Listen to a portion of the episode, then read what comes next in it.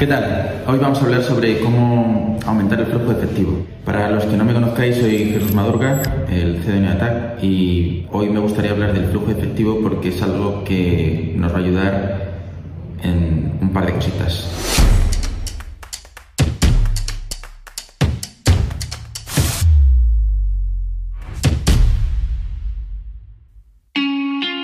Primera, sobre todo en momentos de crisis, la gente suele quedarse sin efectivo o tiene problemas con el flujo de efectivo porque pues bueno, hay pagos que mm, llegan más tarde o hay momentos en los que hay menos rotación de producto o menos ventas de las que había normalmente, entonces pues bueno, se producen esas pérdidas de flujo de efectivo. El otro motivo es porque en, en estas épocas, igual que hay empresas que van mal, hay empresas que crecen mucho más y un problema del crecimiento es que quema efectivo.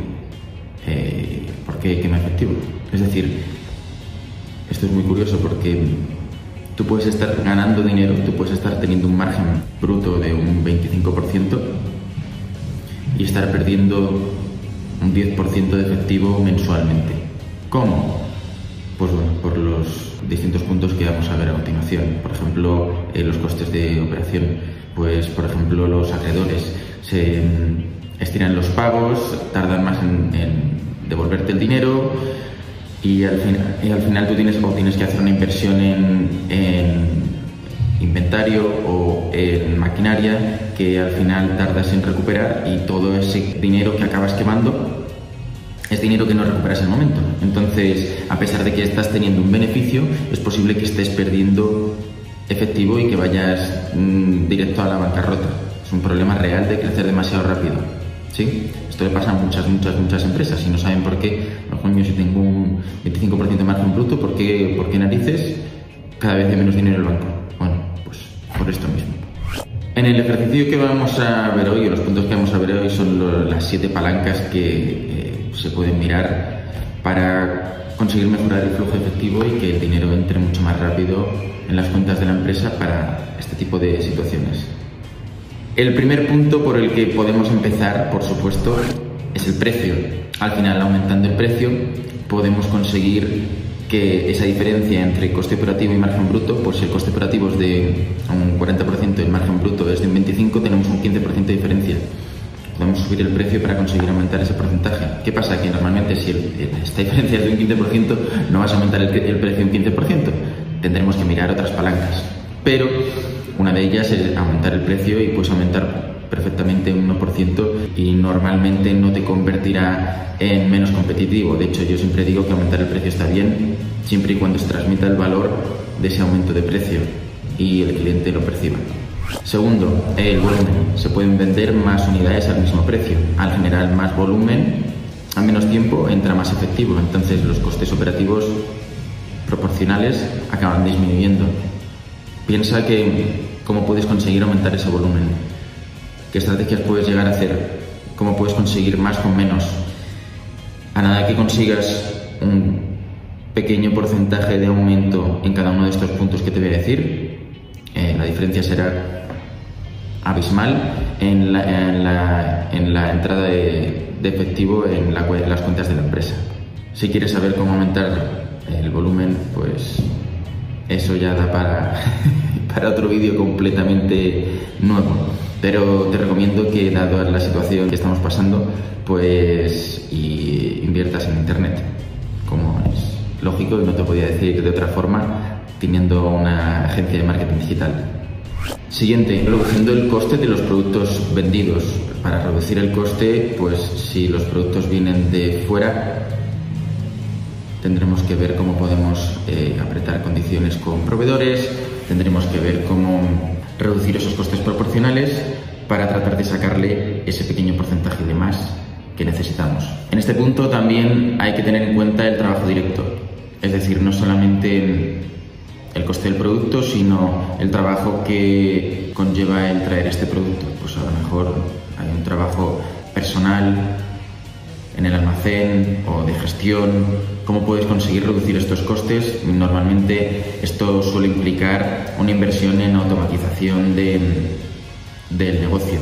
Pues un nuevo CRM, unos flujos de trabajo distintos, revisa si eh, puedes reducir el flujo de trabajo quitando alguna de las, de las fases que existen para conseguir acortar los tiempos, acortar los tiempos en, los flujos de trabajo, consigues mejorar inevitablemente el, gasto eh, de, de este personal.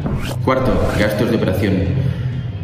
Bueno, los costes operativos es por donde suelen tirar muchas empresas, al final acaban recortando personal y esto tiene su parte buena o parte mala. Al final recortar por recortar no tiene sentido, recortar porque has conseguido mejorar en alguna parte, pues sí. Yo siempre pienso que mm, no se trata tanto de recortar, sino de aumentar volumen con el mismo personal y para eso eh, lo suyo es tratar de ver qué puntos de mejora existen eh, a nivel de productividad, a nivel de eficiencia del personal y esto normalmente se puede mejorar con unos, unos bonus, unas primas o un porcentaje sobre un porcentaje variable sobre el, rendimiento del capital humano. Las personas funcionan al final mucho menos de lo que realmente son capaces y te puedo asegurar que dándoles un porcentaje sobre lo que ellos ganan. Si consiguen X rendimiento, tú conseguirás más rendimientos sobre las personas y ellos conseguirán un salario más grande, más alto y todos estarán mucho más contentos. Eso es un punto muy importante. La otra parte pues son todos los costes operativos que, que, puede haber a la hora de poner en marcha pues, toda la producción. Otro punto súper importante son las cuentas por cobrar. Nosotros este cambio lo y cobramos todo por adelantado. ¿Por qué? Bueno, para empezar, nosotros el tipo de cliente que buscamos es un cliente premium, no queremos que cualquier cliente entre a trabajar con nosotros, sino de verdad los que creen que mm, merecemos la pena. No si buscas una empresa, cualquier empresa, la empresa más barata, empresa con la que financiarte, nosotros no somos esa empresa. Nosotros somos una empresa que cobra todo por adelantado porque consideramos que es un servicio de lujo y que al final lo que hacemos no lo hace todo el mundo. Entonces, si quieres contratar a Neotac, contratas a Neotac. Si quieres otro, pues otro. Pero no es lo mismo. Y ese es el trabajo de marca que hemos tenido que hacer para conseguir cobrar a todos los clientes por adelantado, a todos. Entonces, ¿esta decisión por qué se tomó? Crecimiento. Nosotros gastamos muchísimo efectivo en crecimiento, muchísimo, porque no paramos de crecer. Aplicamos facturación cada año, el crecimiento que traemos es súper grande. Hace cinco años estaba yo solo y ahora mismo somos creo que 80 o así, 80 empleados. Entonces, inevitablemente para poder financiar ese crecimiento necesitamos, a pesar de que exista un margen eh, bruto de, explotación interesante, gastamos mucho efectivo porque tenemos que invertir para poder recuperar, sobre todo por el, el crecimiento que estamos teniendo. Nosotros al final captamos un cliente, pero el coste de captación de cliente no se recupera hasta pasados unos meses. invertimos en X cosas, en herramientas, etcétera, y hasta que no pasa un tiempo no se recupera. Entonces, al final, todo este dinero que está invertido, inevitablemente necesitas un mayor flujo efectivo para poder autofinanciarte y no tener que estar pidiendo dinero todo el rato a los bancos. Inventario o trabajo en curso. Esto es otro, otro punto súper importante. Al final, a veces pecamos de tener demasiado inventario y esto hace que consumas flujo efectivo. Dinero en cosas que a lo mejor no son necesarias tener, de tener o que existiría otro modelo de negocio, otra forma de trabajar en la que a lo mejor podríamos ahorrar. También el número de trabajos en cursos, cuanto más trabajos en paralelo en curso, más personas y más efectivo necesitas para poder gestionar ese volumen. Reduce el inventario o mira cómo reducir ese inventario, aumentar el número de envíos no necesitar tanto dinero metido en inventario.